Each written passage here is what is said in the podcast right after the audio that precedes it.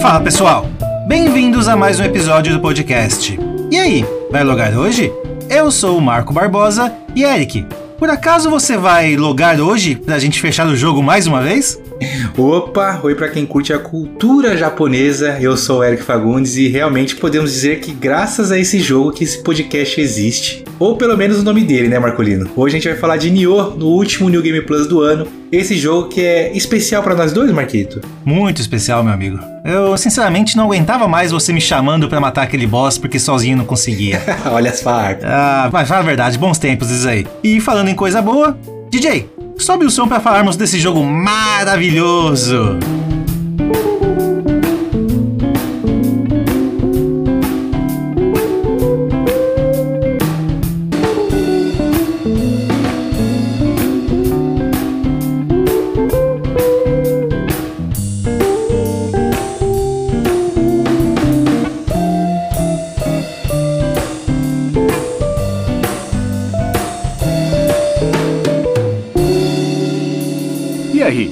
Vai logar hoje?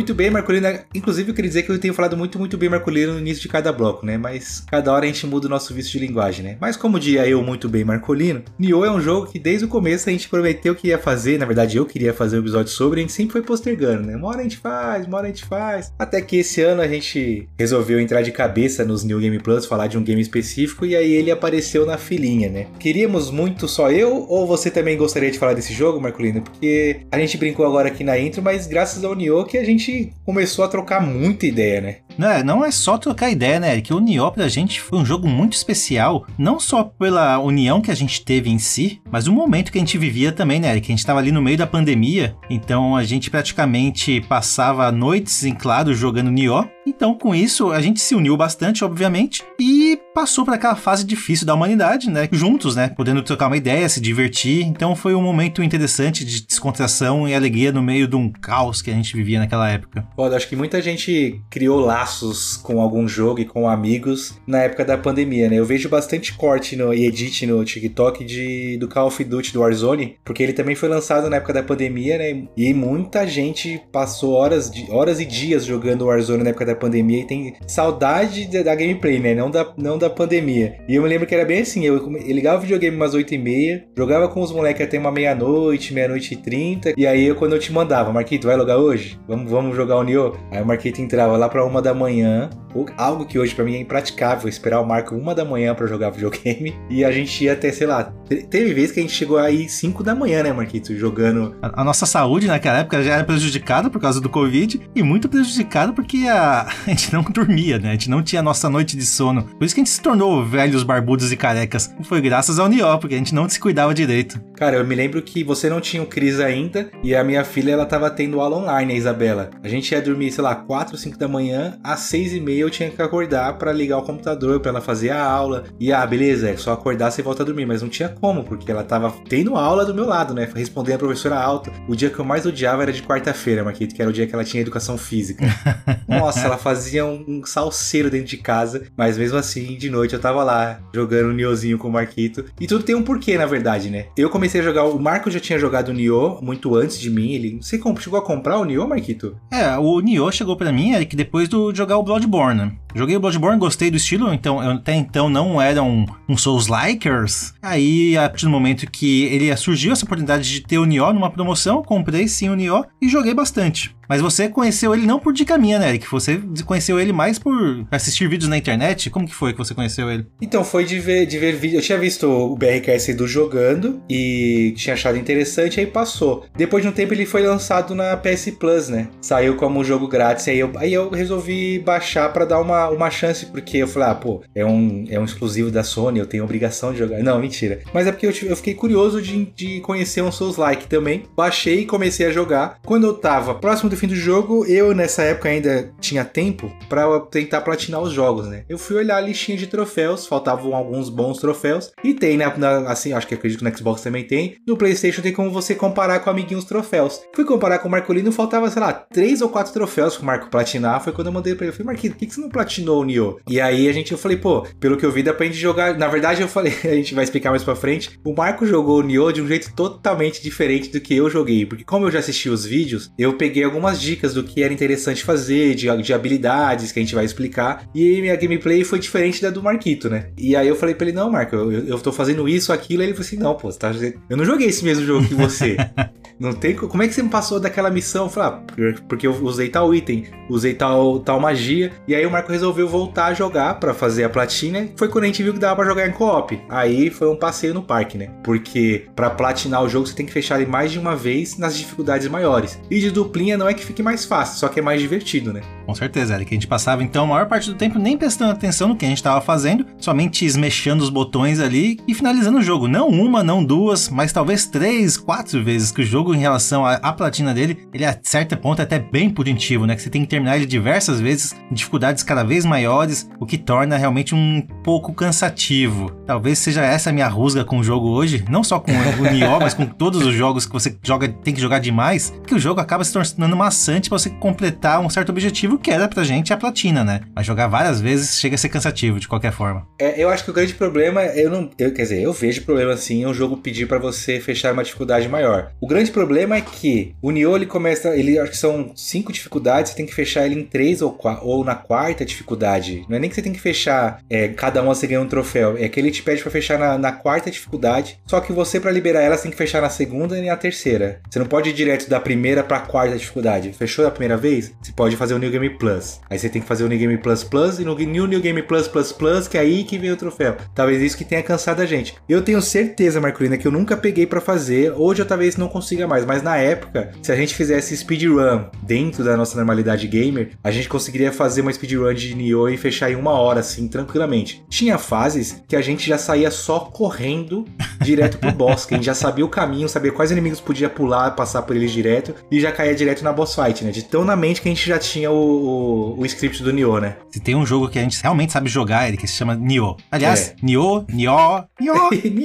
a gente nunca soube falar direito como que se pronuncia o nome do jogo, mas sim, a gente debulhou o jogo, a gente jogou tanto, mas tanto, a gente decidiu sim, finalmente, né, que falar a respeito dele, dos nossos ouvintes. Vamos falar, começando da, da introdução, né, Marcolina? Apresentando o nosso querido amigo Nioh, a Wikipedia é engraçado, né, que ela colocou que é um jogo eletrônico de RPG de ação, porque para muitos veículos o, o, o gênero Souls-like não existe, né? Eles entendem como um RPG de ação. E colocou aqui, com elementos de hack and slash. Porra, mano, aí eu não acho, né? Mas tudo bem. Não, não, pra gente ele é um Souls-like, né, Marquito? Ah, Eric, a gente acabou de falar aqui que a gente nem olhava pro jogo, só ficava esmexendo o botão e trocando ideia. Então ele é sim hack and slash, Eric. É, não tem como é, falar que é. não é. Ele simplesmente só queria bater nos inimigos. Mas é que parece que não, nossa, não tem a, a parte do Souls-like. Ele tem os elementos de Souls-like, né? Ele não é um Souls-like para mim, mas ele tem elementos de Souls-like, beleza. Para mim, com certeza, ele é muito mais ação do que Souls-like. Por mais que ele tenha, assim, aquele esquema de turnos, né, que a gente costuma brincar, da dança. Primeiro você dá um passo, depois o inimigo dá outro passo. Tem momentos que você simplesmente só faz um combo lá infinito que você espanca o inimigo que ele nem tem reação. Acaba a estamina dele e você continua batendo nele sem dó. Eu não vejo como um Souls-like, assim, por mais que ele tenha certos elementos. É, eu já, eu já discordo de você, porque eu acho que ele tem os elementos que eu considero de Souls-like. Uma é a barra de estamina, outra é, é, é a evolução do personagem, que você sobe o seu XP e pode colocar um ponto no atributo que você quer. Sim. E o outro, que é o mais, o mais clássico de, de definir um Souls-like, é o XP, né? É o jeito de você ganhar o XP que você, se você morre, você perde a alma, dá para você recuperar ela. Se você morrer enquanto recuperar, você perde tudo, tudo que você conquistou. Esses são os elementos que me fazem entender que ele é Souls-like. E aí eles acrescentaram outras coisas a mais. Igual você falou que tem, existem formas de você reduzir a estamina do inimigo, aí você pode bater nele que nem louco até a sua estamina acabar também. Aí tem os buffs, tem um monte de coisa que dá para fazer, né? Mas é até interessante, né? O que define um Souls-like, né? A gente já fez a pergunta do que define um RPG e o que define um Souls-like para você, ouvinte. Para mim, por exemplo, é mais voltado à dificuldade. A dificuldade é que você pode sim, se você tiver bastante habilidade, não precisar upar seu personagem, não precisar grindar, você consegue ir num level abaixo do normal terminar o jogo. Ou então você fala, beleza, não tenho habilidade suficiente, preciso grindar. Vou grindar, vou subir de level bastante para ficar mais forte do que o necessário para poder sim passar dos chefes. Para mim, o Souls-like volta mais a esse sentido. É, é, é complicado, né? Porque o,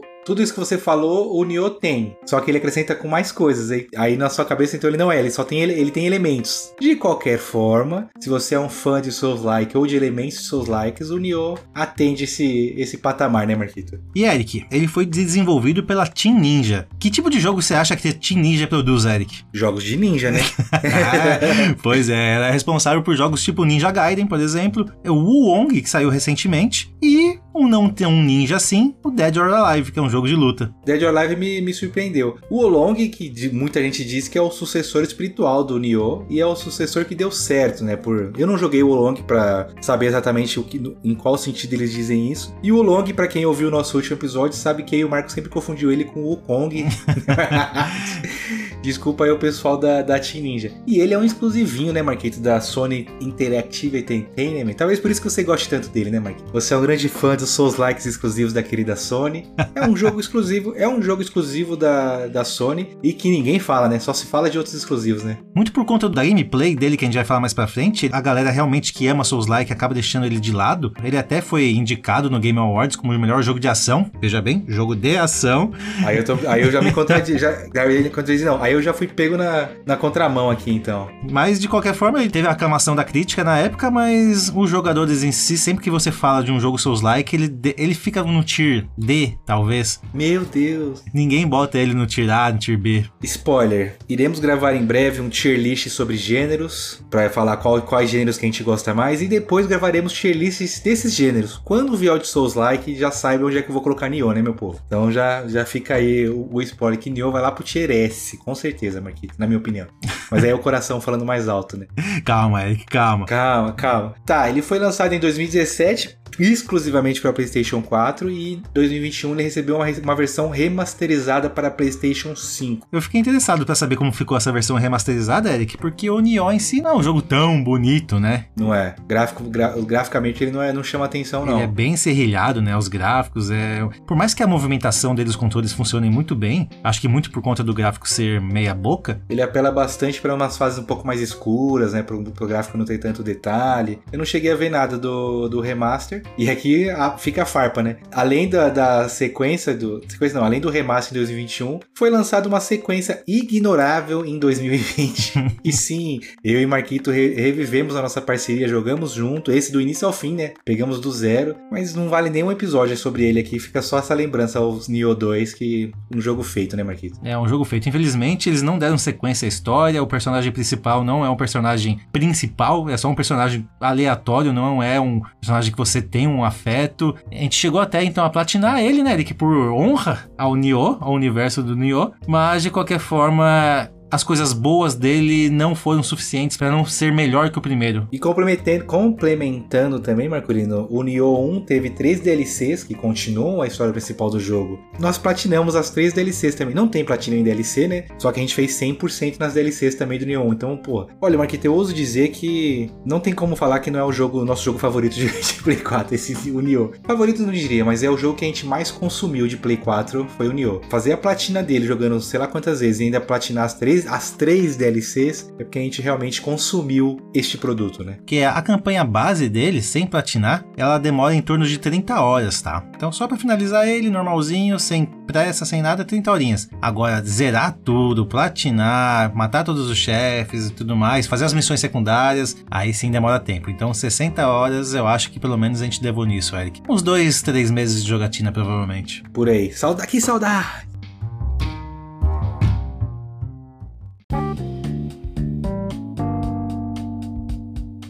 Tá bom, Marquito. Falamos, falamos, falamos dos termos técnicos, ameaçamos começar a contar do, do Nioh, da história dele. Diferente de outros, de outros Souls-likes, eu acho que é isso que faz ele não ser Souls-like, Marquito. Ele tem uma história até que entendível. Pois é, né?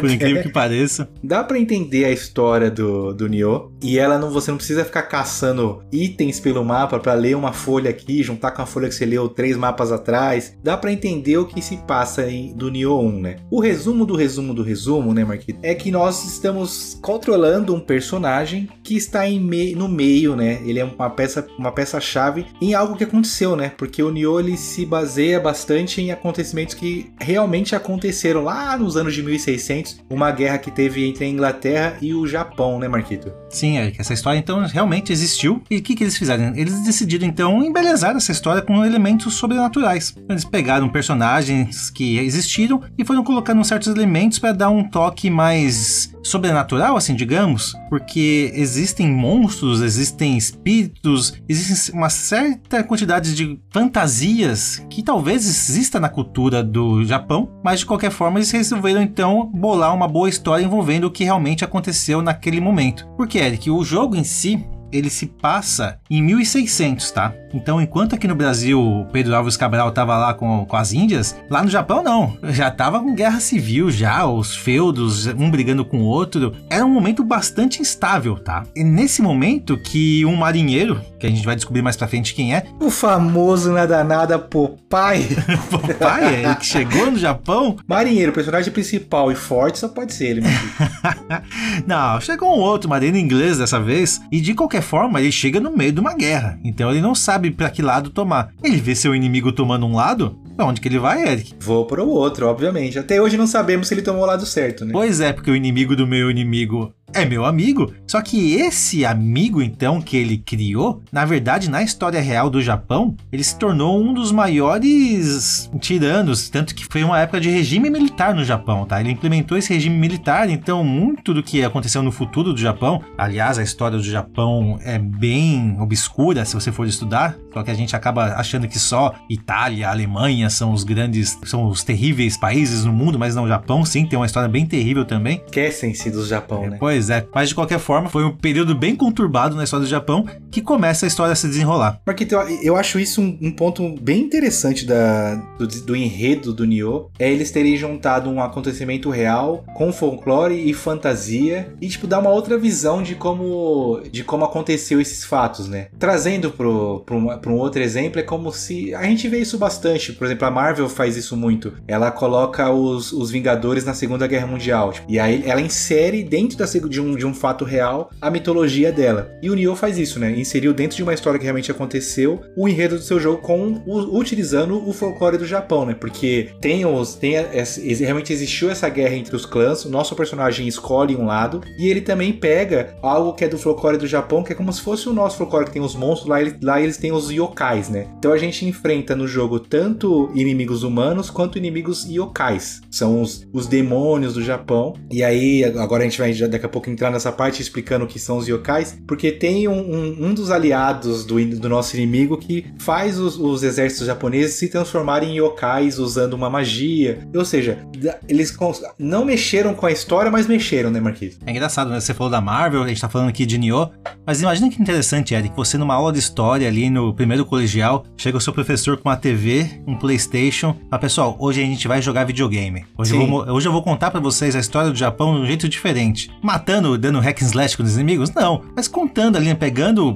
pontos, momentos interessantes ali do jogo e mostrando, né, ó, no Japão o feudo era isso, existiam clãs que lutavam pelo poder, o Japão em si não era um país como é, a gente conhece como hoje, ele tinha o seu líder, mas tinha pessoas brigando pelo Japão. Começa a explicar a história do Japão de outras formas, né, com videogame, com filmes, falta esse tipo de coisa, né, esse tato, assim, pra gente ter mais interação ao aprender a história. A história em si é interessante? É super interessante, mas botando elementos da nossa cultura pra gente ter mais interesse em aprender, já facilita bastante, né? É algo que é legal. Eu me lembro muito tempo atrás, quando eu assisti uma série chamada Black Sails, inclusive foi o Marquito que me indicou, E eu amei a série e eu passei a amar ela mais ainda quando o Marco me falou: a maioria dos personagens dessa série realmente existiram na vida real. Pesquise. E eu ia pesquisar para ver as similaridades entre os personagens e entender a história por trás. Ou seja, me despertou interesse em conhecer uma nova história. O Nioh é a mesma coisa. Tem vários personagens que a gente vai falar aqui que eles realmente existiram. E seria é realmente algo interessante que pode fixar na cabeça de um adolescente ele jogar e falar: pô, legal, tem esse personagem aqui, deixa eu pesquisar o que ele foi realmente na vida real. Desperta um interesse diferente para você conhecer a história, né? Eu sou a favor dessa sua ideia, Marquito. É ótima ideia. Vou mostrar, vou mandar pro Ministério da Cultura amanhã mesmo. pra ser devidamente ignorado com sucesso, né, Eric? Sim. E aí o cru da história é esse, Marquito, mas para ficar mais fácil para os nossos ouvintes entenderem, a gente tem que apresentar cada personagem, né? Obviamente o nosso personagem principal é o William Adams, que o Marquito escreveu aqui, que é o Gerald de Rivia, né, Marquito? Ele é idêntico, Eric, é até palhaçada. Deve existir um processo envolvendo a Team Ninja e a Project Red, porque é uma cópia descarada o personagem é o mesmo. Se você olha para um e olha para outro, você acha que um saiu do mundo das, da bruxaria e foi pro mundo da bruxaria, né? Porque o Nioh também envolve magia e tudo mais. Mas tudo bem, né? A gente finge que a gente não viu isso. É verdade, o William é um, é um marinheiro irlandês, você pensa, irlandês deve ser um cara ruivo. Não, é um loirão, queixo quadrado. É o Henry Cavill do, é. do da série do Netflix, é o, é o, William. É, é a mesma, mesmo. é igual, é igual, igual, igual. E quem que é o William Marcolino, nosso personagem principal? Por que que ele é o personagem principal, né? Ele, na verdade, existe, devido a alguns acontecimentos na, na infância dele, ele ganha um, guardi, um espírito guardião, que esse jogo, como a gente falou, tem bastante folclore, que é a Saorize, uma deusa celta da água, que nasceu das orações do William, e o concedeu imortalidade. E o que, que a Saorize faz, Marquito? Ela tem o poder de encontrar Anrita, que no jogo, a Anrita ela é o XP do jogo, mas também ele, ela é um um material raro e de bastante importância para quem é alquimista, que, que é o, são os nossos inimigos, né? Ele, esse material pode ser utilizado para fazer magias e criar exércitos de yokais. E aí o William tem um espírito que consegue encontrar a Anitta no mundo, ou seja, ele é um cara importante, né, Marquito? Exatamente, ele conseguiu sucesso graças a isso, né? Graças a poder encontrar a Anitta, então ele é uma pessoa bem quista ali entre os marinheiros. E numa dessas idas e vindas, né, procurando a Anitta, ele acaba descobrindo um projeto militar que pretende utilizar a Anitta para fins do exército, para aumentar o seu exército, expandir o exército da Inglaterra. E com isso, Eric, ele acaba sendo preso e trancado na Torre de Londres. Aí que aparece um dos principais inimigos do jogo, que é o Edward Kelly, que é um alquimista inglês e é capaz de transformar chumbo em ouro. Interessante, né? Quem assistiu Full Metal Alchemist se familiariza com, a, com o processo de alquimia, né? Pois é, a gente vai falar de dois alquimistas aqui. Pô, transformar chumbo em ouro para mim já é o suficiente, mas não. Ele tava a fim de buscar mais Angrita para buscar um poder ilimitado e com isso como que ele ia achar mais Angrita, Eric? Através do espírito do guardião do William. Então acabou que casou, né, o momento do William estar tá preso com essa espírito guardião, Saurize, e ele toma então esse espírito guardião do William e vai para o Japão em busca de mais Anrita para fortalecer o exército inglês. Só que ele não é o ele é o chefão principal do jogo. Ele é o chefão, vamos dizer, ele é o nosso nêmesis no jogo, né, Marquinhos? Só que ele está abaixo de uma outra pessoa que é o John Dee, que o John Dee é o braço direito da rainha Elizabeth I, que ele realmente ele existiu na história também. É um político e alquimista inglês e ele é quem consegue transformar os humanos em monstros usando a Anrita. E aí ele manda o Kayleigh pro Japão, porque no Japão é onde tem a grande fonte de Anrita no mundo, né? Então os caras vão para ele vai para lá, Sim. fazendo o famoso eu te ajudo que eu te ajudo, ó. você tem a sua Anrita aí, me dá ela que eu fortaleço seus exércitos para vocês ganharem essa guerra civil aí no Japão. Uma coisa junta com a outra, né, Marquinhos? Imagina só você, Eric, você é neto do John Dee, tá? Tá ali na sua casa, de boa. Aí você vê que lança um jogo chamado Nioh. Pô, que legal, né? Vamos ver que se trata esse jogo. De repente você vê seu avô tratado como um, um, um cara monstro. que cria monstros. No final do jogo ele vira um puta de um monstro gigante. E fala: Meu Deus, meu avô não é assim. Acho que um processinho deve caber no final das contas, né, Eric? Pô, eu, tenho, eu, fico, com, eu fico com essa dúvida também, Marquito. O que, que será que os caras devem fazer para ter essa liberdade criativa de mudar tanto assim? Pô, eu acho, eu não cheguei a pesquisar, mas o John Dino devia ser boa pessoa para eles terem retratado ele como um grande, como um grande vilão. Mas você pensa que também, pô, imagina pro, pra galera da Rússia que vai jogar Call of Duty sempre são eles os inimigos. Sim. Da, esse pessoal da Alemanha, que sempre é a Alemanha a grande inimiga. Então, videogame, os caras acho que tem essa liberdade criativa aí pra fazer merda com, com os relatos históricos e bola pra frente, né? Mas é uma dúvida interessante, aqui de verdade. Mas bom, de qualquer forma, a gente falou aqui do William, que teve essa Odyssey roubada. A gente falou do Edward Kelly, que foi ali pro Japão, né? Pra buscar mais Anitta a pedido do John Dee e também do governo inglês, obviamente. Chegando no Japão, Eric, é aquilo que a gente falou, né? O William só queria a alma dele de volta ali, o guardião dele de volta. Não queria mais nada, não tava querendo saber de guerra, não tava querendo saber de nada no Japão. Aliás, ele nem sabia que diabos estava acontecendo no Ele Japão. só foi atrás do Kelly. Ele chegou lá numa cidade portuária e viu que o negócio estava feio ali, porque tinha acabado de ter uma baita de uma mini guerra ali envolvendo piratas, envolvendo os yokais, que são aqueles monstros que o Eric comentou. Imagina, Eric, você chega no Japão e é recebido dessa forma. Marquito, eu queria dizer que agora você está falando e essa fase, a primeira fase, eu consigo te falar o passo a passo para chegar no boss, cara. Mas essa, essa primeira eu lembro que eu sofri bastante nela até chegar, porque a gente começa na praia e vai subindo uma montanha até abrir uns portões lá em cima que tem uma casa no centro. Sim. Essa casa no centro apresenta pra gente o primeiro yokai que pode ser invocado, que é aquela fumaça, né? Uhum. E aí a gente mata esse yokai, pega uma chave com ele para abrir o portão para descer pra praia. A gente desce pra praia, tem vários inimigos em cima de umas de umas torres que a gente tem que enfrentar eles para poder conseguir uma outra chave. Abre a chave, chega no porto e o boss final da fase tá dentro de um barco no porto, que é um grandão com duas bolas de ferro. Speedrun da primeira fase tá feita. A gente não falou, mas onde tá os Kodamas nessa fase, Eric? Rápido. É, não, aí você tá de brincadeira. Acaba que fazendo tudo isso sem querer, você, o nosso personagem já consegue dissipar um pouquinho do clã inimigo e, e ganha um aliado com isso, né? Exatamente, Eric. Acaba encontrando ali o Hattori Hanzo, que pra mim é um dos ninjas mais clássicos, né? Aquele ninja que tá com a camiseta enrolada na cabeça, né? Quem nunca botou uma camiseta enrolando na cabeça fingindo que é um ninja? Ele tá de balaclava, né? não, é camiseta enrolada na cabeça. Ele não venha com balaclava. Ele sim percebe então que o William pode ser um aliado e decide recrutar o William junto com o seu clã. Por coincidência, o Hattori Hanzo fala inglês, o que facilita bastante, né? Afinal de contas, a gente tá no Japão. Então ele é, um, é, uma das únicas pessoas que fala outra língua ali. E com isso ele apresenta ele pro seu mestre, o Ieyasu Tokugawa. Pra então batalhar contra os yokais e tomar o poder do Japão. Marquito, dois, dois fatos interessantes: que Hattori Hanzo é mais um personagem que existiu na vida real, ele realmente foi um ninja famoso dessa época do Japão. E outro ponto interessante é quem assistiu Kill Bill se lembra que a katana utilizada pela nossa querida Beatrix Kiddo era uma Hattori Hanzo. Olha só. E aí quando eu, quando eu fui jogar Nioh que eu vi, eu falei, caralho, é o cara do Kill Bill. E na hora eu fiz a relação. E quando eu comecei, porque quando eu comecei a jogar, eu não tinha esse conhecimento de que iriam aparecer personagens que existiram na vida real. Para mim, o William era um, era um, X, a Elizabeth I, beleza, né? Mas, se é na Inglaterra, tinha que ter pelo menos esse nome real, mas eu acho que ela, nome de reis e rainhas, para mim passa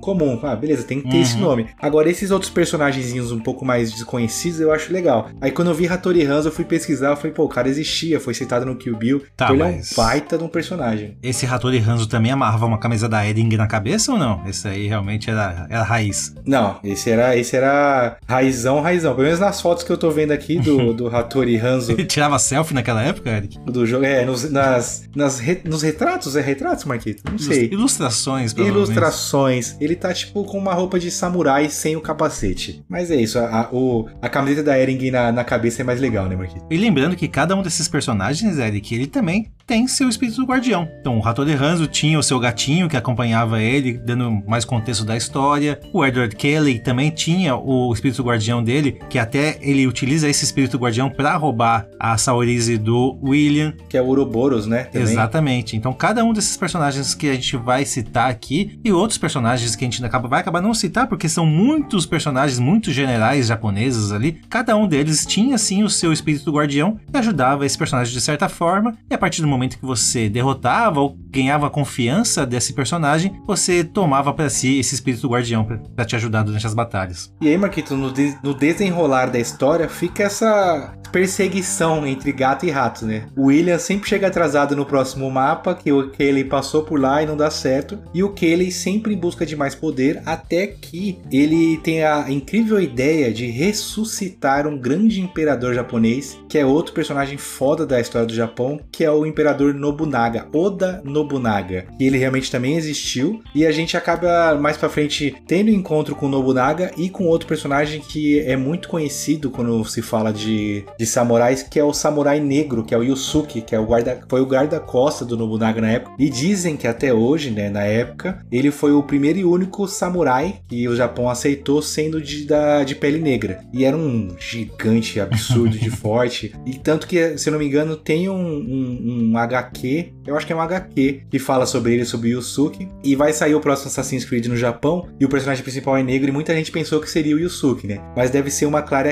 uma clara referência a ele. Eu, eu, o Marquito falou que não vai citar muitos personagens, que existiram vários outros samurais e generais na, na história. Mas é que o Nobunaga e o Yusuke são bem conhecidos da história do, do Japão de samurais. E eles aparecem no jogo mais lá pro final. Mas é, é outro negócio que eu achei da hora quando eu pesquisei de saber que ele existia, que é o uhum. Imperador Dragão, o Nobunaga. E a gente acaba encontrando com ele. Para quem gosta de lore, né, Eric, esse jogo é riquíssimo, com vários detalhes, vários personagens. O bestiário dele, né, assim, digamos, ele é bem completo, tem todo, então, uma biografia das, dos personagens, conta a história do Japão. Quem gostar ou tiver interesse, também vale a pena jogar Ghost of Tsushima, quase não falei desse jogo já nesses últimos episódios. Também retrata bem essa época do, do Japão e de, de, de, samurais. A gente falou que o Nioh é um, é um exclusivo da Sony que é pouco falado. Existe uma DLC no Ghost of Tsushima que faz referência a outros exclusivos. Você ganha uma armadura de God of War, ganha uma, uma armadura de Bloodborne e ganha uma armadura de Horizon Forbidden West, se eu não me engano. Ou seja, alguns exclusivos da Sony. O jogo se passa no Japão e não tem nenhuma referência ao Nioh. Foda. Alô, dona Sony, vamos respeitar o Nioh aí. Que o jogo todo se referencia ao Nioh, então eles não precisam só criar uma armadura específica para isso, entendeu, Eric? Beleza, boa, Marquito, salvou, salvou, salvou.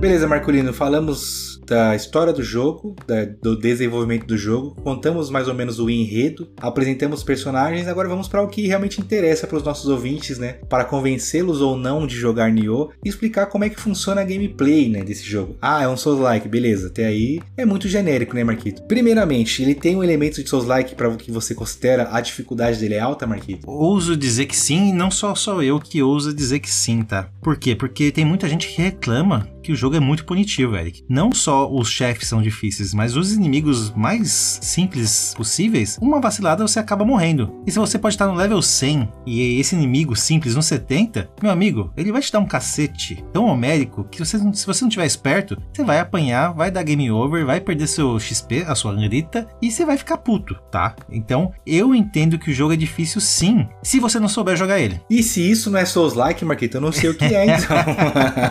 tá bom, mas tá começando a me convencer que ele tem sim mais do que elementos de Souls-like, talvez ele seja assim um Souls-like, mas essa parte interessante do aprender a jogar ele, Eric, foi o que você disse lá no começo, né? Você jogou um jogo, eu joguei outro jogo, o que para mim é ótimo, né? Eu vivo batendo nessa tecla, e a gente ter experiências diferentes no mesmo jogo é sensacional. Então a gente ter tido esse no início, pelo menos, experiências diferentes, pô, Marco, como você fez isso? Eric, tá louco? Esse item aí, para que serve? É. é muito louco, né? A gente poder debater isso no final das contas e chegar à conclusão que sim, se você aprender a usar o jogo e os recursos que o jogo te dá, o jogo se torna fácil. Não se torna tão punitivo assim. Eu acho que entra muito naquilo que a gente comentou em um episódio recente sobre diminuir a dificuldade de um Souls-like aprendendo sobre ah, esse inimigo ele tem dano de fogo. Existe algum item que, que aumenta a minha resistência ao fogo? Deixa eu ir atrás desse inimigo. Deixa eu ir atrás desse item. Deixa eu montar um set específico para aquele boss. A gente não faz isso. Uhum. Mas o Nioh, ele para mim, desse, dos Souls que eu já joguei, é o jogo que mais te premia se você usar as mecânicas dele. Uhum. Nesse caso. E aí é o exemplo do porquê que eu e o Marco jogamos dois jogos diferentes. O Marco jogou o Nioh sendo um Souls-like. Eu tenho as espadas, eu tenho as armas aqui. Vou matar os inimigos inimigos fazendo a dança do turno. Uma hora eu bato, outra hora eu apanho. Sim, foi mais ou menos isso. Mais ou menos isso. Já eu joguei sabendo que existem itens que, assim como todos os seus like, estão disponíveis, só que no Nioh eles são muito interessantes de utilizar. Por quê? Como ele se passa de, acordo com a cultura japonesa, o nosso personagem principal, a gente apresentou ele como um marinheiro. Só que ele chega no Japão, ele vira um samurai, né, Marquinhos? Então a gente tem habilidades de samurai e esse nosso parceiro, que é o Hattori Hanzo, é um ninja. Ele também nos ensina habilidades ninjas. São dois recursos que o jogo te dá e que você precisa precisa utilizar. O primeiro dele são os ninjutsus. Alô, fã de Naruto. Ninjutsu são o quê? São as habilidades e os itens ninjas. Só aí, nesse, no ninjutsu, já foi o que mudou toda a minha gameplay diferente do Marco. Porque no ninjutsu, inicialmente você pensa em que? Nas shurikens, em dardos com veneno, padrão, né, Marquito? Só que nos ninjutsu você também aprende a utilizar os pergaminhos ninjas. Entre eles tem o pergaminho que você consegue usar para você diminuir o som dos seus passos. Ah, então o inimigo vai demorar para te perceber, certo? Existe um pergaminho que é o pergaminho do tigre, que você anda mais rápido. Inclusive esse pergaminho é que os caras usam para fazer speedrun. Eles vão bufando esse pergaminho pro seu cara ir mais rápido. E aí tem o pergaminho que foi o que eu mais utilizava e que o Marquito aprendeu a usar, a gente só usava ele sempre antes de entrar na boss battle, que é o pergaminho da troca rápida. Ele nada nada, nada menos é o pergaminho de uma segunda vida. Sim. Você usa ele antes de qualquer batalha. Quando seu personagem morre, ele faz um tipo, ele meio que vira fumaça e volta com metade da vida, obviamente, só que você tem uma segunda chance, né? Esse item é essencial para jogar Nioh ele é essencial, porque você acaba tendo uma segunda chance contra vários bosses. Os bosses difíceis que o Marquito falou, e muitos ele morria de primeira, sei lá, o boss faltando duas pauladas para matar, né, Marquito? Nossa!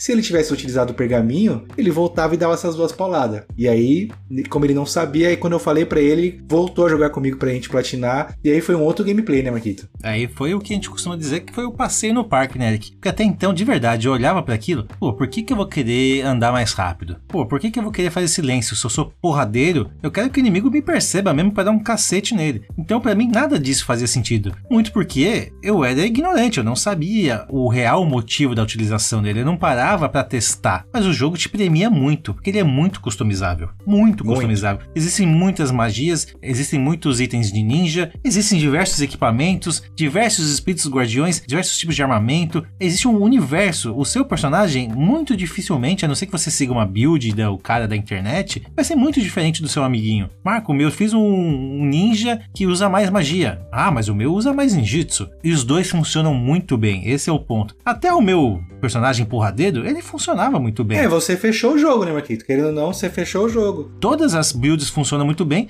mas existem builds que vão te facilitar muito mais a vida. E também tem um certo tipo de magia no jogo, né, Eric? Tem, que são as magias Omnios, que aí é um outro personagem que, que nos ensina. E essas magias são é, magias elementais, você pode imbuir elementos na sua arma, né? Fogo, gelo e o que for. Buffs no seu personagem também, para ele bater mais forte, para ter uma resistência melhor para certo item. Tem, tem boss, por exemplo, que te imbui veneno. Você pode meter uma resistência de veneno, resistência de paralisia. Mas o que a gente mais utilizava eram os buffs no personagem. E existe um, um uma magia Omnio que é para você aumentar o, o, seu XP, né? Grindar, amigo. Grind, o grind, o Marquito que adora um grind, né? E era engraçado, né? Tem, tem vários vídeos na internet que é o clássico, né? O cara vai entrar numa boss, uma, uma boss battle com, no, em Souls Like, é 5 minutos jogando magia nele mesmo, né? Bufando o personagem.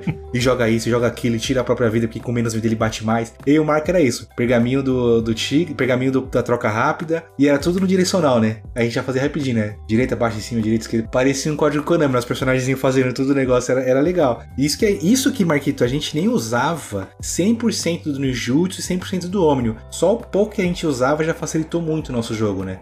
Mas tem uma caralhada de buffs que pode ser utilizados antes de entrar numa batalha, né? É, o jogo te dá um certo limite também, né, Eric? Ele não deixa você usar tudo. Ou você usa esse, ou você usa aquele. Ele te dá um certo limite de escolhas. Mas, a qualquer momento do jogo, você podia resetar a sua build e começar uma nova do zero. Mantendo todo o seu XP, mantendo todos os seus pontos de habilidade, gastando em novos caminhos, assim, digamos. Mas não, né? A gente só queria realmente aquilo que funcionava. Então era upar o personagem e bater forte. Com isso, a nossa build acabava sendo bem parecida e a gente chegava no chefe e moía ele na pancada. E daqui a pouquinho, quando a gente for falar das missões, tem uma missão, uma missão específica que é secundária, que é a missão do grind. Isso é pra gente dar uma dica, né?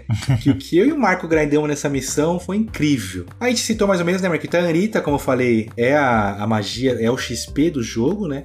E a gente coleta ela matando inimigos e no cenário, né? Que a gente consegue às vezes quebrar algum, algum item e vem esse XP. E para quem jogou Bloodborne são os ecos de sangue, para quem joga o jogo Souls são as almas dos inimigos. Nesse jogo é chamado de Anita, né? E aí eu falei brincando também que é uma, uma, uma caçada de gato e rato. Sempre quando a gente chega numa parte do jogo, o boss tá em outra. Aqui vamos falar um elemento que para mim é o que faz ele ser um pouco menos soul-like, souls-like, né, Marquito? Ele não é mundo aberto total, ele não te joga no mundo e fala, vai aí. Eu, mas é algo que eu gosto. São missões, né? São fases no jogo, né? Sim. Você, você entra, num, aparece para você o mapa do Japão e tem uma missão ali para você clicar nela. Você consegue ver se é uma missão principal ou uma missão secundária, mas você só faz aquela missão, matou o boss, pum, volta meio que pro menu do jogo, né? Então você consegue ir escolhendo para onde que você vai de acordo com a sua gameplay. Isso eu acho interessantíssimo aqui. É, é interessante, Eric, mas também deixa o jogo meio que limitado, né? Afinal de contas, o jogo vai ter assim as suas missões principais, que são 20 missões principais no total, e também tem 74 missões secundárias. Aí você pensa comigo, ah, beleza, então são 20 fases principais e 74 fases diferentes nas secundárias. Não. Não.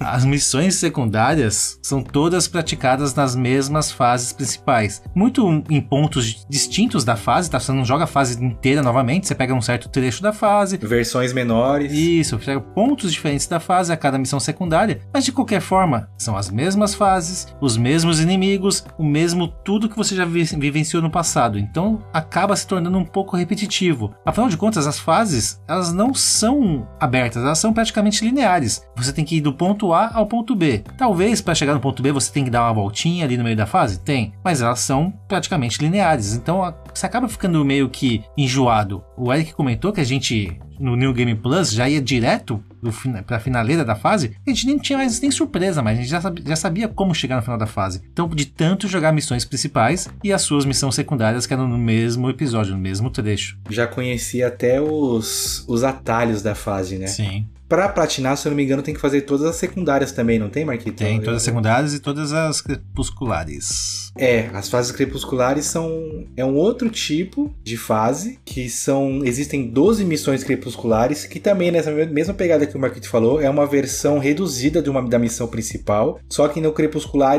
os inimigos estão bufados, né? Muito bufados. São tem inimigos bufados e versões mais fortes de, de inimigos que a gente nem conhecia. E aí a cada dia é, a gente consegue jogar duas fases, né? E depois de um certo uma, uma certa quantidade de horas existe um reset lá e apresenta outras outras fases. Aí esse era um outro ponto que era foda pra gente patinar também, né? Que às vezes faltava, faltava sei lá, uma fase crepuscular e a gente tinha, a gente tinha que esperar ela aparecer para poder jogar. Não tinha, não tinha como escolher ela direto, né? É, é legal, né, esse, desse ponto de vista, né, de ser aleatório, mas também é um saco. Pô, essa fase de novo, não, já joguei essa fase, não quero jogar essa fase. E até chegar a fase que você queria realmente jogar, podia demorar, sei lá, 10 dias. Imagina você ter que ficar logando todo dia só para jogar uma fase específica. Se eu não me engano, teve uma época que teve um, uma, uma certa um momento que a gente só tava fazendo isso, né? Olhava para ver qual era a fase crepuscular que tá, não é que a gente precisa, mas que tu falou boa noite. Valeu. e um descanso hoje. É, é, mas era bem isso, pô, a gente vai dormir cedo, não tem. Mas quando tinha a fase crepuscular, meu amigo. Era um sofrimento. Era um sofrimento que o Marco adorava ruxar sozinho e morrer.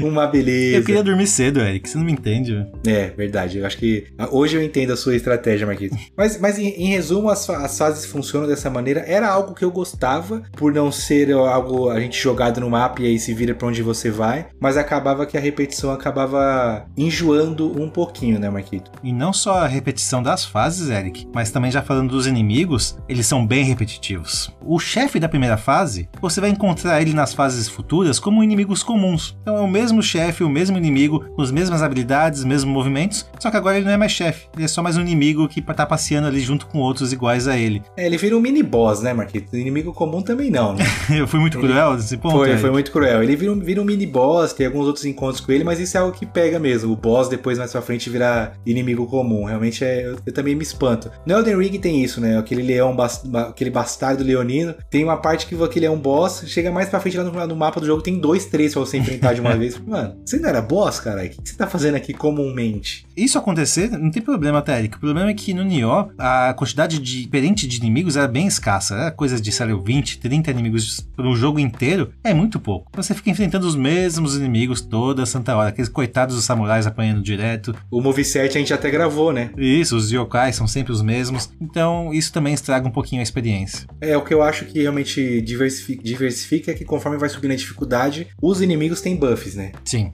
Bom, foi bem o que, vo, o que você falou. A gente apresentou mais ou menos, né? Tem inimigos humanos, tem esses inimigos yokais que já são, que são os demônios. E aí no reino yokai, que no jogo, todo jogo Souls-like tem a nossa estamina, né? No reino yokai, a nossa estamina ela não recupera. E aí tinha, tem esse negócio também, que a gente tinha que usar um cer- acertar o golpe no, no time certo, e aí a nossa estamina recuperava. Mas também, dependendo da gente acertar o ponto fraco dos yokais, a gente é, bloqueava a barra de estamina deles, eles não conseguiam recuperar. E aí, como todo jogo Souls-like, a gente conseguia dar um visceral nele, né, Marquinhos? Não sei se você lembra disso. O jogo tinha bastante dificuldade, mas ele te premiava bastante também se você tinha certa habilidade. Então, se você acerta as instâncias corretamente, acerta os golpes corretamente, você acaba virando um apelão, porque você vai ser um personagem que vai estar com estamina sempre cheia, os inimigos vão estar sempre sem estamina, você vai estar sempre dando golpes críticos nos inimigos, mas aí, de qualquer forma, precisa de dedo, né, Eric? A gente não tinha esse dedo ainda, Não, mesmo não com tinha. 60 horas de jogo. Aí entra a parte que eu discordei lá em cima, mas agora eu já concordo, depois do que você me falou. Aí entra a questão do hack and slash. E acabou a estamina é rezar a Deus. Pelo amor de Deus, me bate, me bate, me bate, volta a estamina. Aí um pinguinho de estamina que voltava, metia um rolamento pra fugir um, um pouquinho do, do inimigo. Outro, outro ponto que tinha, existia um- uma, uma... Não era uma variedade grande de armas, né, Marquito? Mas era,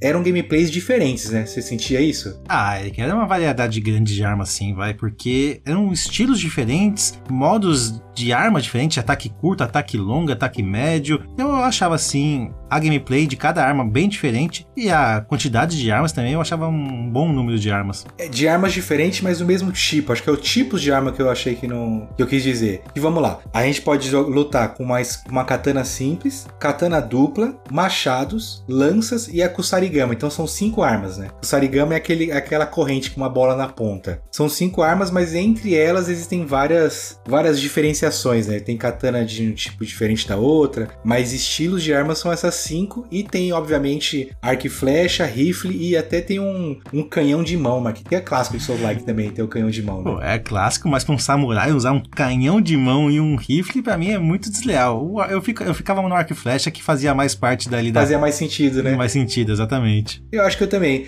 Mas se for escolher uma preferência, eu acho que eu gostava bas- gostei bastante de jogar com a katana dupla. A que eu menos gostava de jogar no machado, eu nu- nunca gostei de ser porradeiro no jogo Souls Like. E a Kusarigama também é dificinho de jogar com ela, mas a preferida, preferida mesmo acho que é o, a katana dupla. Você você fechou a primeira vez de machadão, não foi? Ah, sim, né, Eric? Como eu falei, né? Eu gostava de ser o porradeiro. E um bom porradeiro que se preza tem que ter seu machado gigante ali.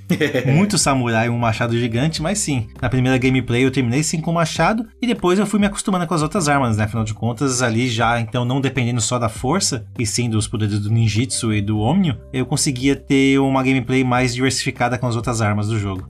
É, e tem outro ponto, né? Conforme você vai usando as armas, a gente vai aumentando a família, a gente aumenta a familiaridade com aquele tipo de arma. Então a gente fica mais habilidoso, isso em game, né? E acaba ganhando alguns buffzinhos pro utilizando a arma. E para platinar, precisa se ter familiaridade com todos os tipos de armas. Então acabou que eu e o Marco fechou o jogo com todas as armas, né, Marquito? jogamos de katana dupla, jogamos de machado, jogamos de, kusa, de kusarigama e não importa, você podia pegar uma katana dupla mais 60. Se você tá, se você é familiarizado com, a, com as katanas duplas, você ainda ganha esse buff independente de qual arma, de qual katana dupla você está utilizando. Isso era algo que eu gostava, mas não para fazer a platina, porque demorava um pouquinho para ganhar familiaridade com a arma, né? Sim, mas de qualquer forma é bem interessante o jogo te premiar por você usar uma arma, né? Você manter um estilo de jogo. Então, você vai bater mais forte, você vai conseguir derrotar os inimigos mais facilmente. Isso me lembrou também que as armas, assim como todo, em todos os seus likes, armas e armaduras tinham diferença de raridade, né? Ia de comum até divino. Divino só liberava no New Game Plus. E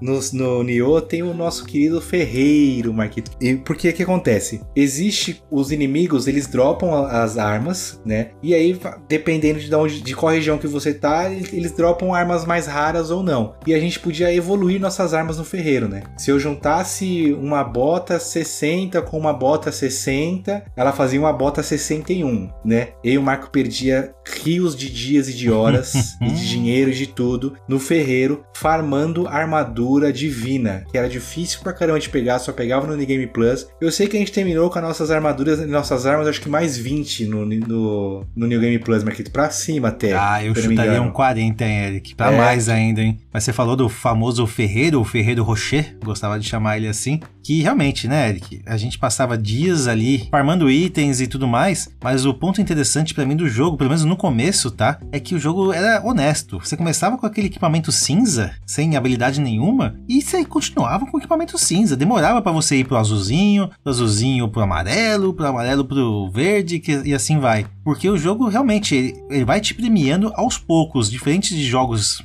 Eu vou inventar a moda aqui, mas fala tipo FIFA. Você nunca vai jogar com um time bronze. Você já começa ali com as cartinhas coloridas, né? Sim. E o jogo, o jogo não, ele te falava, não, você vai jogar com cinza agora, meu amigão. Vai sofrer bastante.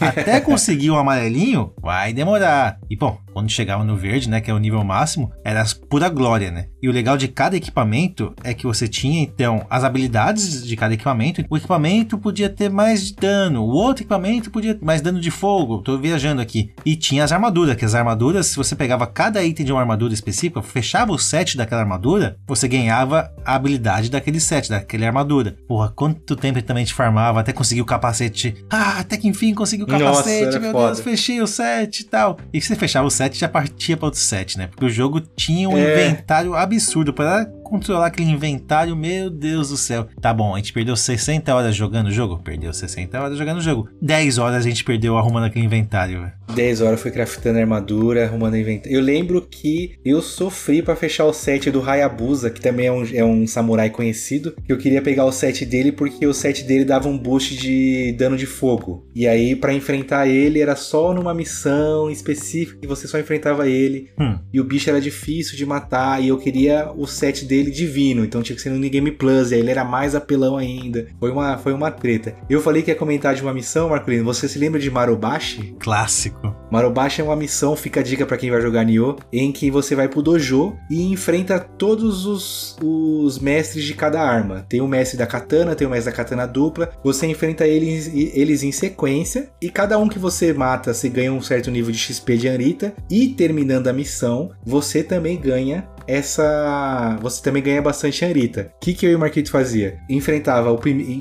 entrava na missão, fazia aquele boost que eu falei, né? De ganhar mais XP, de quanto mais bate ganha XP.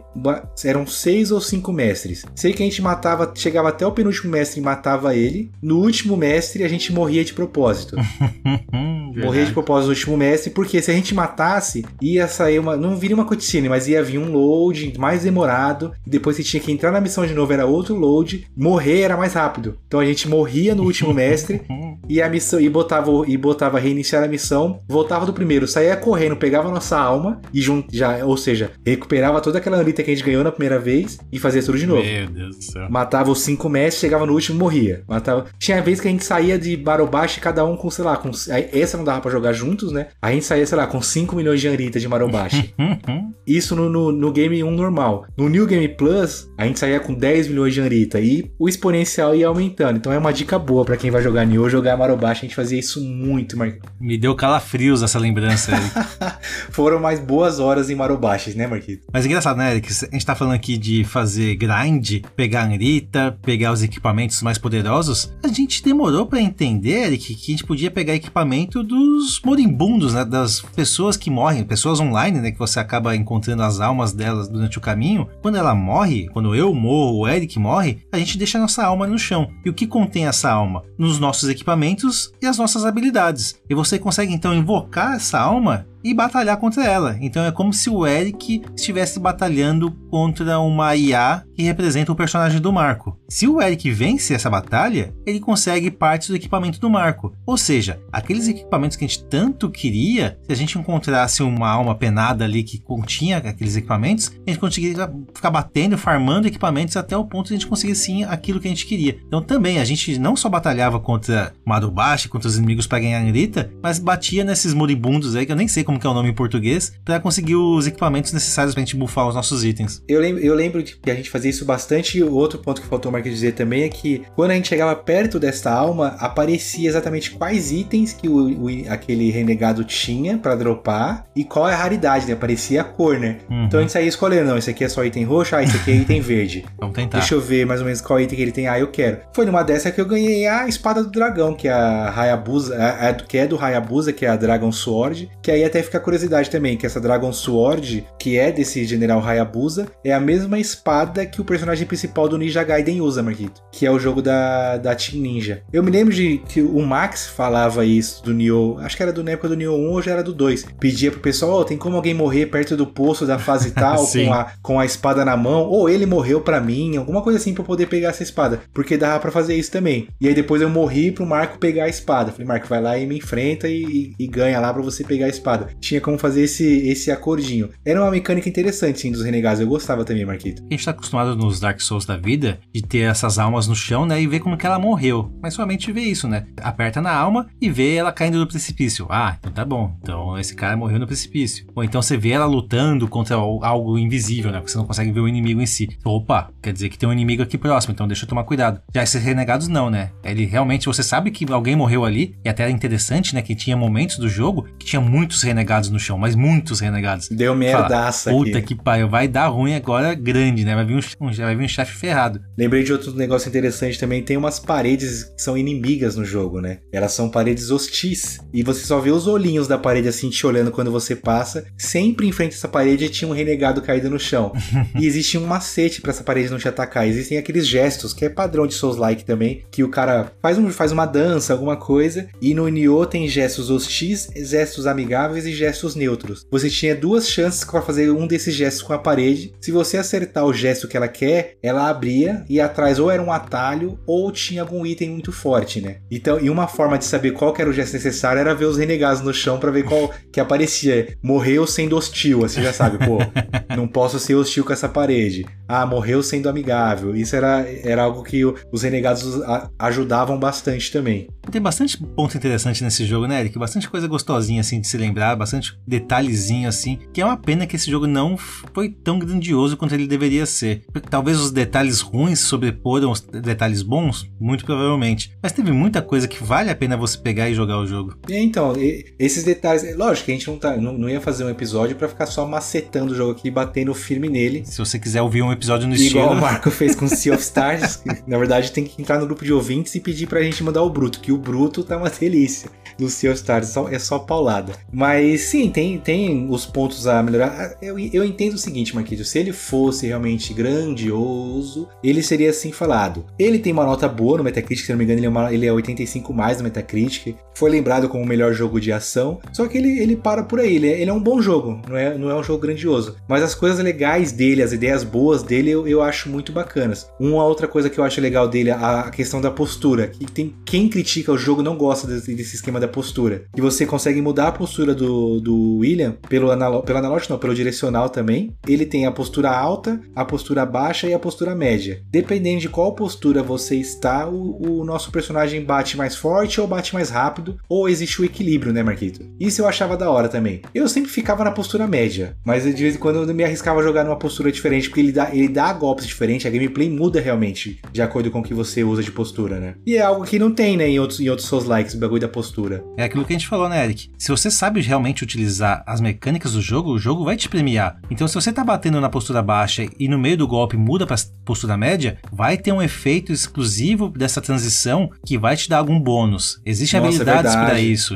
Eu não então, lembrava disso. É, esse tipo de coisa a gente não liberava, a gente não gastava pontos com isso porque realmente a gente não sabia jogar dessa forma. A gente não sabia usar, né? É, sabia usar. A gente ou deixava numa postura alta, ou na média, ou na baixa, e seguia firme. A gente não ficava mudando durante o jogo, não tinha essa dança de ficar mudando de posturas. Mas de qualquer forma, Eric, eu achava assim super interessante, tá? Então você tá ali com um inimigo que você precisa bater forte para quebrar o ki dele, ou seja, para diminuir a estamina dele. E é um inimigo lento. Então você tem a possibilidade de usar uma postura alta que vai te deixar mais vulnerável, mas vai te fazer sim bater mais forte. Então vai ser vantajoso para você. Ah, mas agora eu vou enfrentar um ninja. Pô, jamais você vai enfrentar um ninja com a postura alta. Por quê? Ele é muito rápido. Então até você dar um golpe na postura rápido, que é um golpe lento, porém mais forte, vai demorar muito. Então é bem capaz que o ninja vai te acertar antes. Então você vai lá para uma postura média ou para uma postura baixa. Você vai estar tá dando golpes rápidos, porém golpes mais fracos, ok? Mas você está mais propenso a, se, a, desviar ou a defender os golpes do ninja. É, a sua estamina é, é, melhor controlada, né? Exatamente. Então, esse tipo de mecânica, pô, não tem como reclamar nisso. É muito bem feita. E cada um com sua movimentação diferente. Novamente, são cinco tipos de armas diferentes, cinco, seis tipos de armas diferentes. Então, cada arma tem seu tipo de golpe diferente para cada postura. Tem combo, que se libera também da arma. Uma infinidade de habilidades que você realmente dominar a mecânica do jogo, você vai ser muito beneficiado. Eu realmente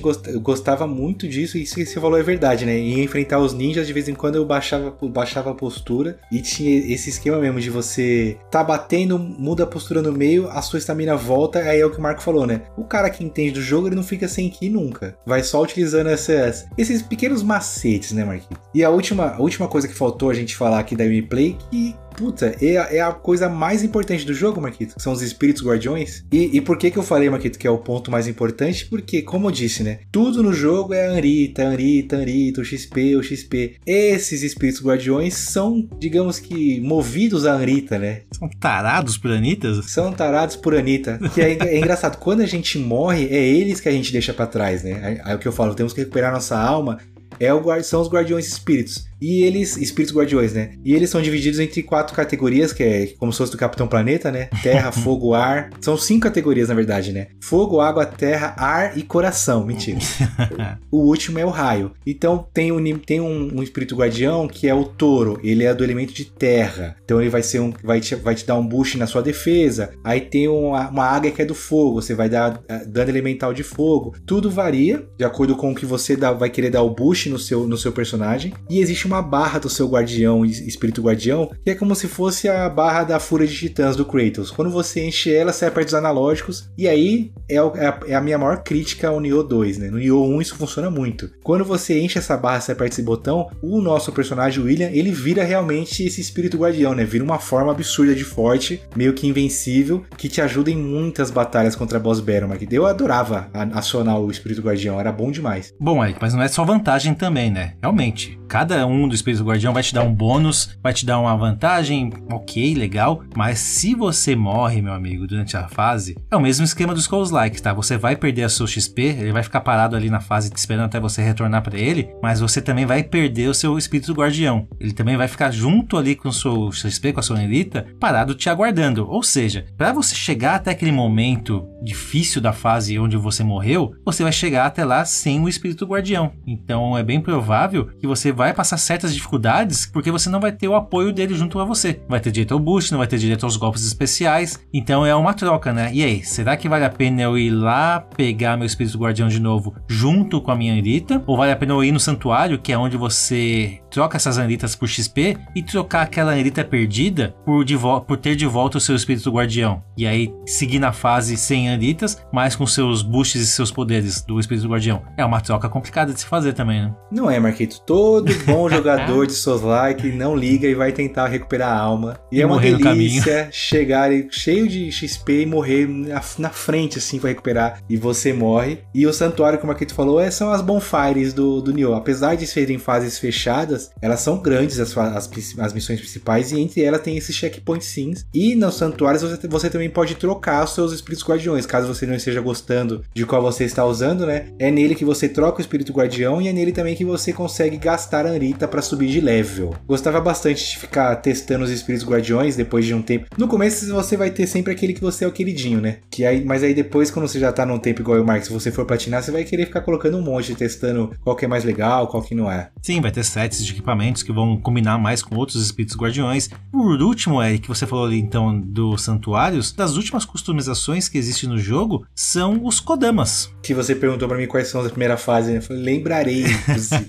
Kodamas são. São seres, seres místicos da, do, do folclore japonês também. Então vão ser seres místicos que são, na verdade, os coletáveis do jogo, tá? Quem disse que não tinha coletáveis? Tem, tem coletáveis no jogo. São os corvos de God of War. Pode ser. Alô, Caxiza, desculpa. São as cog tags de Gears também.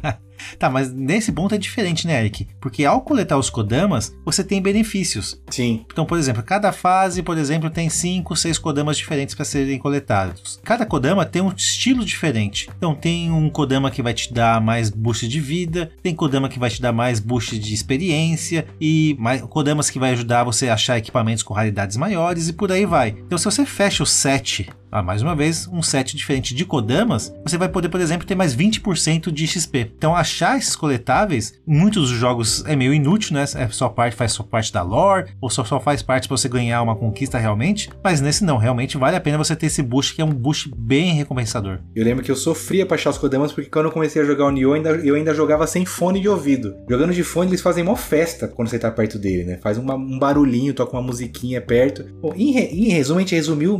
Não resumimos, que a gente falou bastante sobre a gameplay do, do Nioh. Tirem as conclusões aí se vocês acham que é um Souls-like, se é elementos de Souls-likes. Eu gosto bastante da, da gameplay. Tudo isso que a gente faz é para quê? Pra chegar no final do jogo. Vamos já soltar o spoiler do final do jogo, né, Marquinhos? Não, não é spoiler, né, Eric? Aconteceu de verdade. Faz parte da história do Japão. Os yokais dominavam o Japão naquela época. Dominaram o Japão, né? O Edward Kelly consegue reviver o Nobunaga. A gente enfrenta o Nobunaga. Na verdade, a gente chega num castelo, né? O Nobunaga, quando o Kelly revive ele, o Nobunaga fala: Mano, ninguém manda em mim, não. Aqui sou eu, eu que vou dominar sozinho. Meio que dá um pé na bunda dele. A gente enfrenta o Imperador Dragão. É uma batalha difícil. Não sei se você se lembra, Marquito. O Nobunaga é bem apelão. E aí você fala: Pô, enfrentei ele acabou. Não. O Kelly, usando o poder do seu espírito guardião, vira um, um dragão de três cabeças, quatro cabeças, sei lá, no telhado desse castelo. E é uma puta batalha difícil que se você morre, você volta do começo, enfrentando o Nobunaga, vai depois enfrentar o Kelly. Eu lembro que eu morri bastante nessa, nessa batalha. E aí, matando o, Ke o, Nobu o Kelly,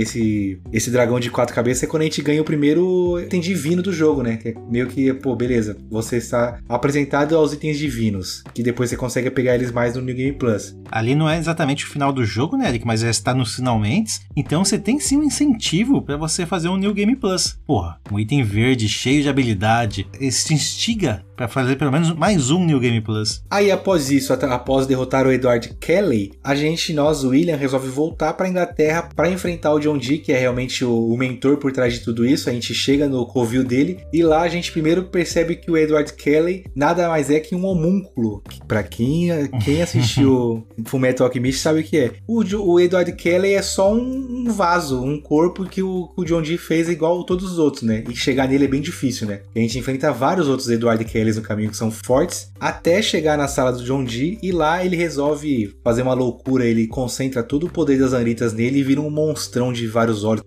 Puta batalha difícil também. Só que aí, né, como a gente é habilidoso, a gente consegue derrotar ele. E finalmente acaba o jogo dessa maneira, derrotando John Dee e impedindo os planos da Inglaterra dominar o mundo usando a Anitta como, como armamento. Da história, Marquito, apesar de a gente ter feito um, um, um hack and slash para platinar, eu gosto da história do, do Nioh. Eu acho que, na verdade, eu, eu gosto dela pelos pontos que eu, que eu citei. Ela é uma história entendível e por misturar com uma história real, é o que me, faz, que me fez achar interessante. Pô, Eric, vou te falar que eu aprendi a gostar da história mais estudando para fazer esse episódio do que jogando. Do que jogando. Eu acho que jogando eu tava naquele meio que vamos pular a cutscene e vamos para a pancadaria de uma vez só, do que realmente prestando atenção na história. Eu de verdade ignorei vários pontos interessantes da história do Japão, da história do jogo em si, por conta de não prestar atenção ter lido hoje sobre a lore do jogo, para mim fez total diferença para dar até uma nota maior para ele, tá? Porque realmente para mim ele era até então só um jogo genérico de pancadaria, de espancar o botão. Hoje não, hoje eu vejo que ele tem pelo menos uma história muito boa, que é aquilo que a gente falou, né? Mistura a realidade com folclore e isso faz toda a diferença para dar um incentivo a mais para quem quer jogar, prestar atenção sim na história e não só em ficar batendo em inimigo. Boa, Marcolino. Eu espero de coração que depois dessa pequena aula que a gente deu de Nioh, que os nossos ouvintes tenham interesse em jogar esse queridíssimo jogo. E eu tava vendo aqui, Marquito, sabe quanto está o Nioh na PlayStation Store? Diga-me. R$ 49,75, Marquito. Sabe no que se encaixa esse valor, Marquito? É, deixa eu pensar aqui. O nosso querido sorteio de ouvintes, Eric. Por incrível que pareça, esse praticamente é o valor do nosso sorteio de ouvintes, Eric. Sorteamos todo mês para os nossos ouvintes que ouvem o nosso episódio um valor de 50 reais. Um valor perfeito para comprar o Nioh, né, Eric? Sim, exatamente. Para você que é sonista e se ganhar o sorteio, um gift card de PlayStation Store no valor de 50 reais, mas também temos gift card de Xbox, de Nintendo, de Uber, de iFood. Fica a critério do vencedor. Todo episódio a gente solta uma frase-chave, basta anotar e nos mandar nas nossas redes sociais. Ou quem está no nosso grupo de ouvintes tem o meu número particular e do Marquito pode mandar também. E o que é interessante aí, Marquito, é que quanto mais episódios a pessoa ouvir, mais frases ela consegue nos mandar. E quanto mais frases ela mandar, mais chances tem de ganhar, porque cada frase equivale a um ticket. Essa é a segunda frase do mês de dezembro, Marquito. A primeira está lá no episódio do GOT, que inclusive foram três frases interessantíssimas. Uma tá ganhando, que é o Rafa no cabaré.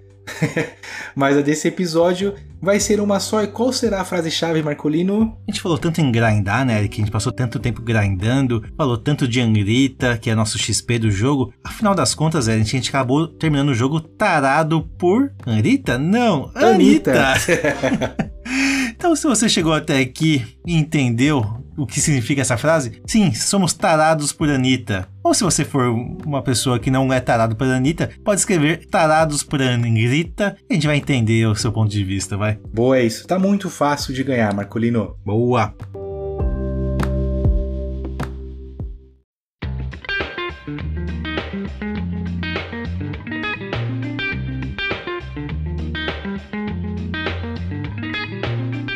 Você sabia que por uma pequena quantia mensal você pode contribuir com a continuidade do nosso podcast e de quebra concorrer a um gift card de 100 reais todo mês? É isso mesmo, tudo isso é possível através do nosso programa de apoio coletivo, o apoia.se barra vai apoiar hoje. Apoiando hoje você já concorre no próximo mês a um gift card no valor de 100 reais, que pode ser de PSN, Xbox, Steam, fica a seu critério. Através da colaboração dos nossos apoiadores, nós já conseguimos, por exemplo, criar a intro desse podcast, uma animação muito bacana com o Ricardo Juarez, tirada do nosso episódio, entre outras coisas. Fora isso, as empresas que têm interesse em patrocinar do nosso podcast é através do nosso programa de apoio coletivo, assim como fez o Lenid Motel, que fica situado ali na região da Washington Luiz, um dos melhores motéis da cidade de São Paulo. E no Instagram deles, o arroba Lenid Motel, vocês conseguem ficar por dentro das novidades e também verificar as mais variadas suítes temáticas que eles possuem. Além do Land no Hotel, nós temos a Panificadora da Serra, a melhor padaria da região de Itapecerica. Contam com um vasto cardápio, um ótimo atendimento e na parte da noite eles também têm delivery de pizzas. O Instagram deles é o arroba Panificadora da Serra. Então se vocês quiserem contribuir com esse podcast, concorrer a gift cards e até mesmo anunciar a sua empresa conosco, basta entrar em apoia.se barra vai apoiar hoje.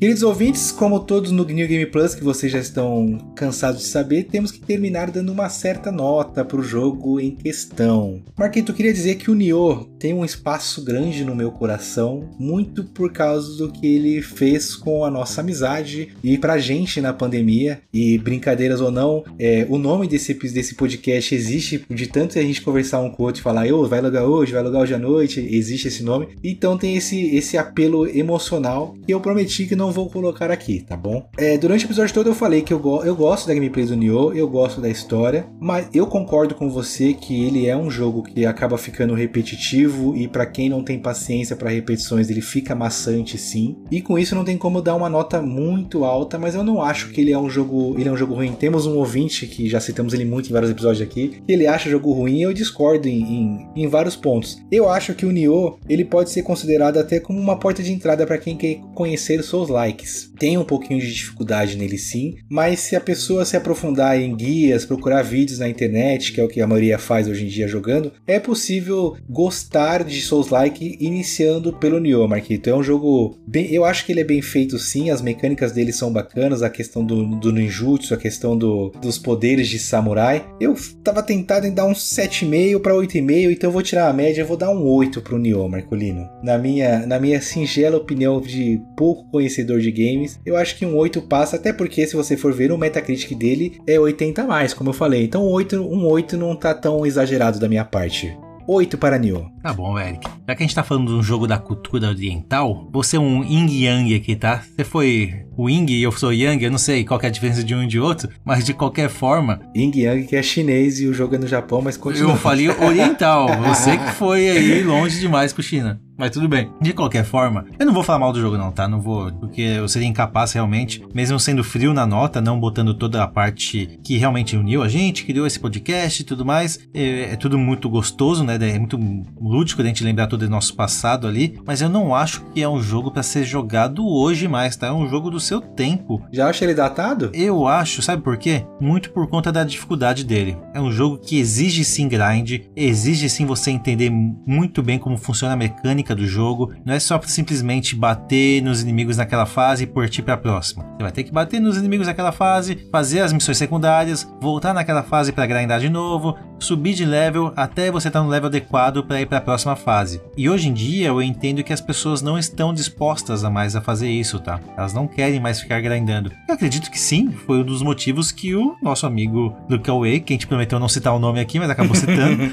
ele meio que dropou o jogo, porque ele sentiu sim uma certa dificuldade no jogo e não estava afim de grindar, não estava afim de ficar ganhando XP é, o suficiente para chegar no tava, ponto. Tava de saco cheio de jogar toda hora a mesma coisa, né? Isso, então o jogo sim é punitivo, tá? Ele não é fácil. Eu acredito que hoje em dia as pessoas não estão buscando isso, mas pô, Marco, Elden Ring, pô, Marco, Dark Souls, é diferente, não é, é a mesma punitivo. coisa é punitivo, mas. Ou é mais gostoso grindar, né? É, então é diferente, tá? Então eu entendo que realmente não é um jogo para hoje em dia. Tanto que o 2, teoricamente é um jogo mais leve. Uma merda. Não fez sucesso nenhum. Passou em branco, tá? E se fosse assim um jogo melhor, um jogo legal de se jogar, um mínimo de sucesso ele teria feito. É, o Nioh bom é o Olong, então, né? É, pode ser, pode ser. Pode ser que tenham acertado tudo isso no Wolong. Mas de qualquer forma, a gente falou um monte de coisa legal aqui no jogo. Um monte de customização, diversos tipos de armas, diversos tipos de distâncias, espíritos guardiões, equipamentos, formas de você enfrentar chefes, usar magias, usar ninjitsu, não usar nada. Pô, isso deixa o jogo muito gostoso de jogar, porque o jogo fica do seu jeito. É o jeito do Eric jogar, é o jeito do Marco jogar, é o jeito do ouvinte jogar. Então, esse ponto para mim é chave, tá, Eric? E chave também é a história. Infelizmente eu não dei o devido valor para a história na época, mas hoje eu percebo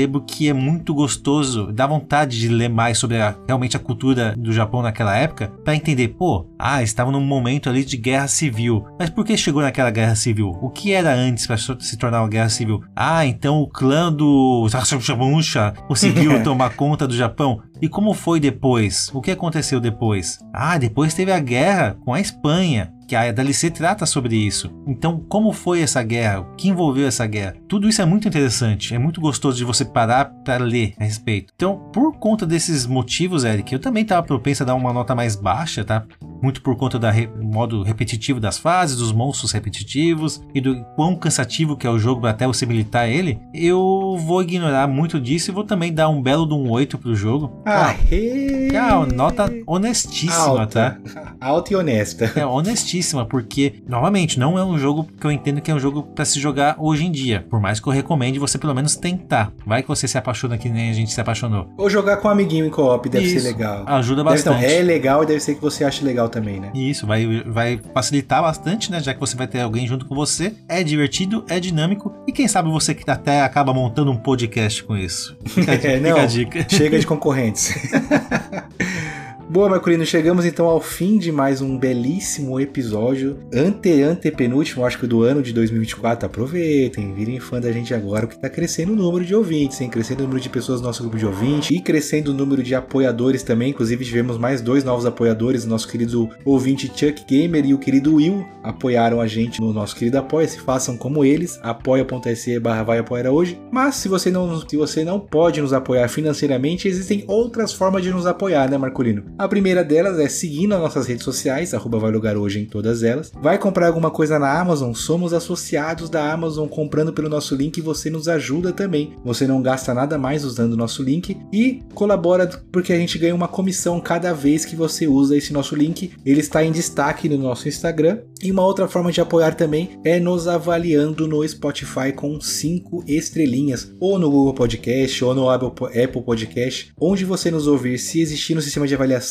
larga aquelas cinco estrelinhas pra gente. E o último e não, não menos importante, somos parceiros da Chuck Store, que é uma loja de camisetas voltada para o mundo geek, animes e videogames. Quem utilizar o cupom Vai Logar Hoje 10 ganha 10% de desconto no seu item de preferência. Eu tenho uma camisa, já falei, né? Muito bonita. Toda vez que vou trabalhar com ela, a criançada vem perguntar se eu assisto One Piece, porque ela chama bastante atenção. Então vale bem a pena entrar lá no Instagram deles, da roupa da arroba Chuck Store e dar uma olhadinha nos itens que eles têm disponíveis. Marcolino não poderia fazer diferente agora nesse fim desse episódio. Vou baixar a versão remaster e fazer uma speedrun de Nioh 1 para ver em quanto tempo eu fecho. Estou enferrujado, eu acho que pelo menos em uma hora e meia eu consigo, Marquito. E eu fui. Boa, Eric. Bom lembrar desses momentos junto contigo, desse excelente jogo. Veja só você conseguir chegar ao final dele elogiando, mas seis vezes finalizando ele não foi suficiente, Eric. Vou aqui religar meu PlayStation 4 e finalizar mais uma vez para sentir a sensação novamente de estar junto com você jogando online, meu amigo. Boa.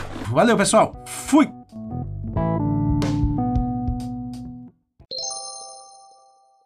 Você ouvinte que chegou aqui no pós-crédito será premiado, porque quem entrar no nosso apoia.se barra vai apoiar hoje, verá que existem vários tiers de recompensa, e existe um tier que lá quando eu e o Marquito lançamos o apoia-se, colocamos só de zoeira, que era um valor alto, e quem é, apoiasse a gente nesse tier, teria o direito de ouvir o Marcolino falando bem de PlayStation, que é a prenda, que é algo que ele não gosta. E quem nos ouve sabe muito bem que eu odeio Legião Urbana. E eu, eu vou mudar isso lá, Marquito. Ou eu vou aumentar o preço, ou eu vou mudar minha prenda. A minha prenda é que eu tenho que cantar uma música de Legião Urbana. Então você que chegou até aqui será premiado, ouvindo o Marcolino falando bem da querida Sony e não, não me ouvindo cantar bem Legião Urbana, certo, Marquito? Eu queria, eu queria dizer obrigado, viu, Will, que é o apoiador que fez isso. Estou muito feliz. Obrigado pelo grande apoio que você fez com a gente. Fomos bem contentes, de verdade. Mas não precisava de toda essa sacanagem, né? Colocasse um real a menos do, do apoio já valia, né, Marquito? Pô, Eric, mas para mim é uma satisfação enorme falar bem do PlayStation. Principalmente dessa marca grandiosa que é o PlayStation. Porque, sem sombra de dúvidas, Eric, é o videogame que domina o mercado hoje em dia, tá? Não existe concorrência para Xbox, Switch. Não tem como, Eric. A gente viu agora o lançamento do PS Portal, não existem unidades para serem vendidas mais. Toda vez que sai Esgotado. uma unidade Amazon, eBay, sei lá eu onde, acaba em instantes de tão glorioso que é esse equipamento. Eu mesmo morro de vontade de ter um para poder aqui, enquanto gravo contigo, Eric, poder jogar o nosso meu PS Porto, jogar um Nioh enquanto grava esse episódio seria maravilhoso. Sem sombra de dúvidas, Eric. PlayStation, junto com os exclusivos dele, quem não tem interesse em jogar um Nioh, por exemplo, esse episódio é perfeito para falar sobre os exclusivos. Tem a possibilidade de jogar Nioh, Final Fantasy VII, Eric, somos os maiores fãs de Final Fantasy VII. Compraremos o jogo em Day One na sequência, o próximo. Por quê? Porque nós amamos essa plataforma que nos proporciona excelentes jogos. Já falei do controle dele aqui, Eric? Não, né? Controle tátil, que você assopra, ele faz movimentos, sai som do controle, você consegue conversar na sua party pelo controle, você não precisa mais do seu headset para isso. O RT dele, não é RT, é R2, porque R2 é muito melhor que RT, ele é mais durinho, né? Ele é mais aquele, dependendo do jogo de corrida, você aperta, você sente o feedback do controle de volta. Eu posso passar a noite inteira aqui falando bem do meu PlayStation querido. Aliás, eu não sei o que me deu na cabeça na época que eu comprei um Xbox. Obrigado, Will, por esse apoio de 100 reais. Nossa senhora. Chega. Chega, pelo amor de Deus.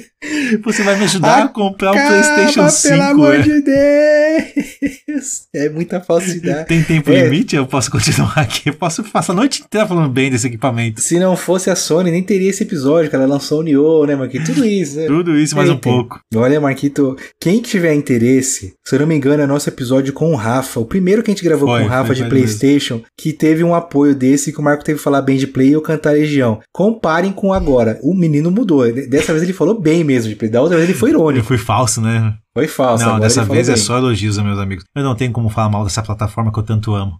Beleza, então é isso. Uma boa noite para todos vocês. Não, não, não, não, não, não. Passei aqui 10 minutos elogiando essa Muito porcaria. Você obrigado tem que a cantar. todos. A música final do episódio vai ser você cantando. Nem- vai ter aquela música entre o finalzinho do Eu Fui pro pós-créditos. Vai ser a música final, você cantando, meu amigo. E o Will foi muito gentil com você, que ele escolheu uma das melhores músicas do Nossa senhora. Eduardo e Mônica. Inteira não, né, Marquito? Inteira não, mas 94% dela eu gostaria de ouvir. Porra, mas tem 4 minutos e 30 a música. É duro. Mas ela não vai terminar nunca se você não começar, Eric. Então eu acho que é um bom momento de você começar. Boa sorte, meu amigo. Ah, vai lá. Meu Deus. Quem um dia irá dizer que existe razão nas coisas feitas pelo coração? E quem irá dizer que não existe razão? Tem que imitar ele, né? Eduardo abriu os olhos, mas não quis se levantar, ficou deitado e viu que horas eram. Enquanto a Mônica tomava um conhaque no outro canto da cidade, como eles O disseram. moleque manda bem, velho. Eduardo e Mônica um dia se encontraram sem querer e conversaram muito mesmo pra tentar se conhecer. Um carinha do cursinho do Eduardo que diz: Tem uma festa legal e a gente quer se divertir. Respira, respira. Festa estranha com gente esquisita, eu não tô legal. Não aguento mais birita. E a Mônica riu e quis saber um pouco mais sobre o boyzinho que tentava impressionar. Ah, um minuto já foi. E o Eduardo, meio todo, só pensava em ir pra casa é quase duas, eu vou me ferrar. Vambora, vamos lá. Eduardo e Mônica trocaram o telefone, depois telefonaram e decidiram se encontrar. Aham. O Eduardo sugeriu uma lanchonete, mas a Mônica queria ver o filme do Godard. Se encontraram então no parque da cidade, a Mônica de moto e o Eduardo. Que parte bosta, velho. O Eduardo achou estranho e melhor não comentar, mas a menina tinha tinta no cabelo. Eduardo e Mônica eram nada parecidos, ela era de leão e ele tinha 16, 16. nada a ver. Ela fazia medicina e falava alemão e ele ainda nas aulinhas de inglês. Ela gostava do Bandeira e do Barros e de Vago e do Mutantes, de Caetano e de Rambo. E o Eduardo gostava de novela e jogava futebol de botão com seu avô. Eu tô cansado. Coisa sobre o Planalto Central, também magia e meditação. E o Eduardo ainda tava no esquema escola, cinema, clube e televisão. E mesmo com tudo diferente, veio mesmo de repente uma vontade de se ver. E os dois se encontravam todo dia, a vontade crescia como tinha de ser. Eduardo e Mônica, chega! Agora que tá ficando bom, velho. Pô, mas não, eu vou te falar que você foi muito melhor que o Renato Russo, Eric, porque eu É porque consegui. o Renato Russo não é cantor. Nem você, mas eu consegui entender todas as palavras. E tinha palavras na música do Eduardo e Mônica que eu só inventava, porque eu não conseguia entender o que ele dizia. Pô, você foi muito bem, velho. A minha dicção é melhor que a dele, né? Obrigado, obrigado. Você faz isso normalmente nos shows da noite, assim? Você canta Eduardo e Mônica? Ou Não, de- direto do barzinho me pedem, eu tenho que cantar, Eduardo. Pelo amor de Deus, nunca mais peça isso pra mim. no banheiro, tomando banho? Caralho, você foi muito bem, Eric. Parabéns, velho, de verdade. Venho, venho por e-mail desta oficializar que este tier de apoio irá aumentar 200% a partir de amanhã. Não, pra compensar, Eric? não, compensa. Puta que Pô, pariu. mas nem me doeu Haja. falar bem de PlayStation, Eric. Não te doeu, né? Agora cantar é de Urbana, Jesus amado. Ufa, obrigado, Will. Tamo junto. Valeu, Will. Valeu por proporcionar esse momento único pra gente. Boa, chega.